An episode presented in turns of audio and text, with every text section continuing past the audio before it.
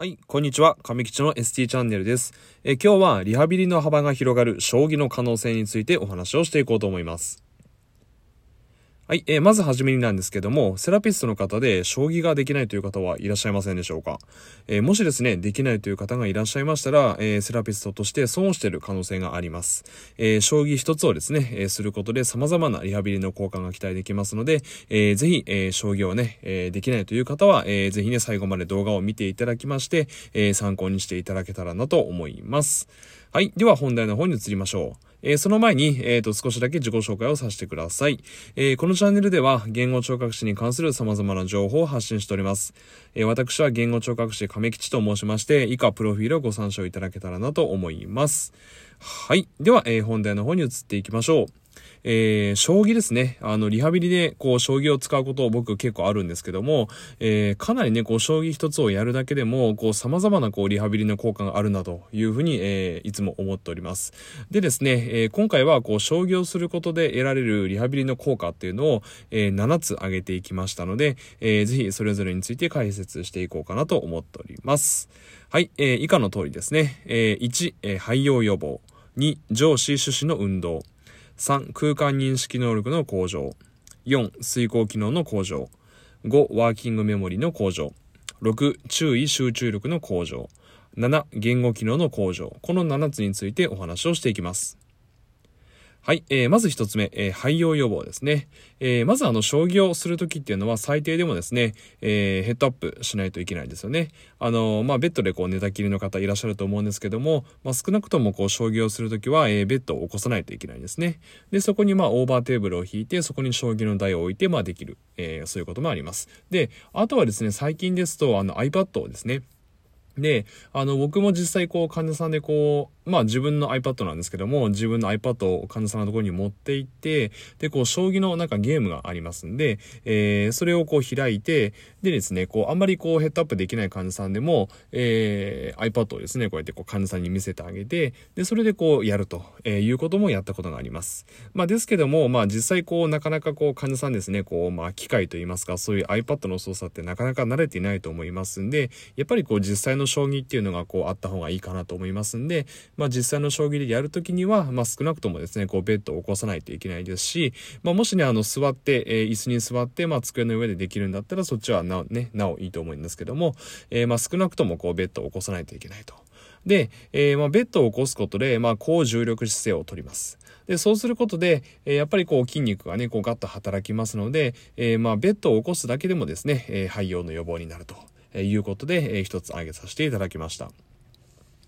はい。で、次、二つ目ですね。えー、二つ目は、上司主旨の運動ということで、えー、駒をですね、こう動かすときに、まあ自分の陣地でこう駒を動かすときもあるんですけども、えー、将棋の場合ですね、こう相手の陣地にこうどんどん攻め込んでいくんですね。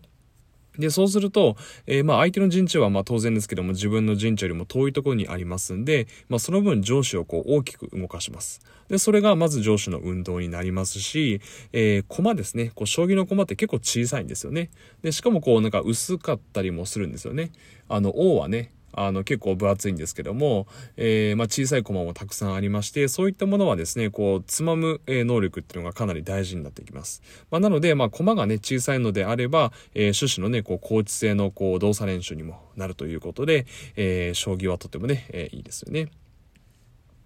はい。で、次、えー、3番ですけども、えー、空間認識能力ですね。えー、これはですね、こう、自分と相手の駒の位置関係ですね。えそれを把握する必要があります。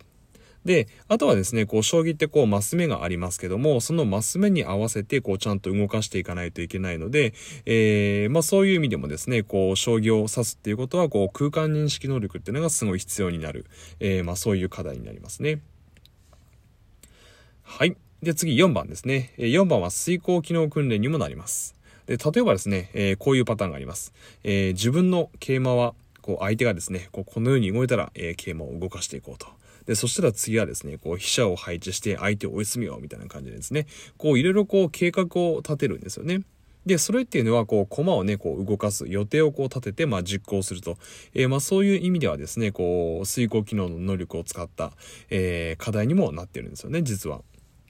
かなりね、こう、将棋っていうのは、こう、遂行機能がね、こう、必要とされるような、えー、まあ、ものになりますよね。はい。で、次は5番。えっ、ー、と、ワーキングメモリの向上ですね。はい。で、まあ少しあの遂行機能のところと被るところがあるんですけども、えー、こう、コマを動かすこう予定を立てたらですね、えー、そのことをしっかりこう覚えていないといけないんですよね。こう予定を立てたとしても、こう相手がね、こう駒をこう動かしたと。えー、そしたらじゃあ次、こう自分のこう予定を忘れてですね、こうなんか別の駒を動かしちゃったみたいな。えー、そういう風になりますと、まあ当然ですけども、こう自分にはどんどんどんどん不利になっていってしまいますんで、えー、まあそういう意味でもですね、こう将棋っていうのはですね、本当にこうワーキングメモリーっていうのがすごい大事になります。ね。で、えー、まあそういう意味ではですね、本当にこう、将棋ってこう、ワーキングメモリーをこう、フル活用していますので、本当にこう、いろいろこう、頭の体操になるんですよね。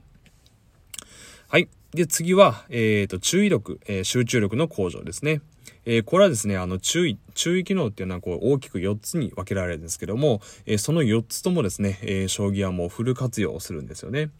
で、一つ一つ見ていきますと、えー、まずは持続性の注意ですね。えー、まあ、これは当然ですけども、こう集中、えー、ね、将棋をするとき、結構ね、将棋ってあの時間かかるんですよ。本当にあの、普通に30分とか40分とね、かかったりします。で、そうすると、まあ、その間ね、集中力を保ったいなければ、えー、当然ね、こう、えー、まあ、途中でね、こう、集中力が消えちゃったりすると負けちゃいますんで、もう本当にね、こう、集中力を使っていないといけないと。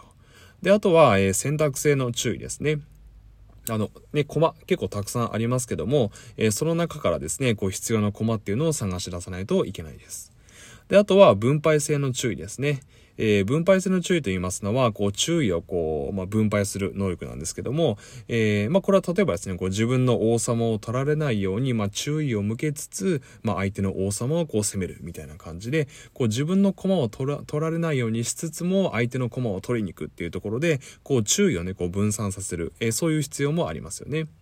で、あとは、天動性の注意です。えー、天動性の注意っていうのは、こう、注意を切り替える能力なんですけども、えー、例えばですね、こう、なんかガンガンガンガンこう、相手の陣地をこう、攻めてる時があったとします。でも、えー、相手のこう陣地を攻めているばっかりだと、こう、自分の王様のガードが緩くなってしまいますよね。で、こう、相手の陣地をこう、ガンガン攻めている時に、こう、王様が攻撃されたと。で、そしたら一回こう自分、相手の陣地をこう攻めるのをこう一旦中断して、こう自分の王様を守りに行くみたいな感じで、こう注意をこうね、あの相手の陣地を攻めるから、こう自分の王様を守るっていうふうにこう注意を切り替えないといけないんですよね。で、そういう意味でも、えー、天動性の注意っていうのも将棋で、えー、本当に大事になります。で、こういった感じでですね、こう注意機能の4つをね、あの実は将棋ではこうフル活用しているということになります。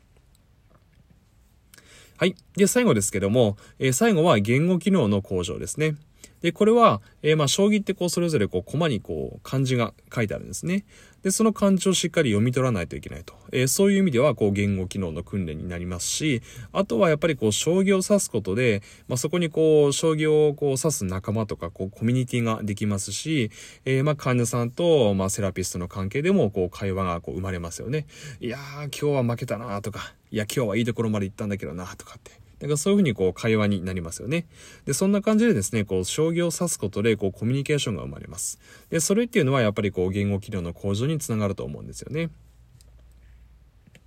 はい。ということで、えー、今日はですけども、えー、まとめに移りますけども、えー、リハビリの幅が広がる将棋の可能性についてお話をさせていただきました。えもう一度振り返りますと、え1番、廃用予防。2番、上司主旨の運動。3番、空間認識能力の向上。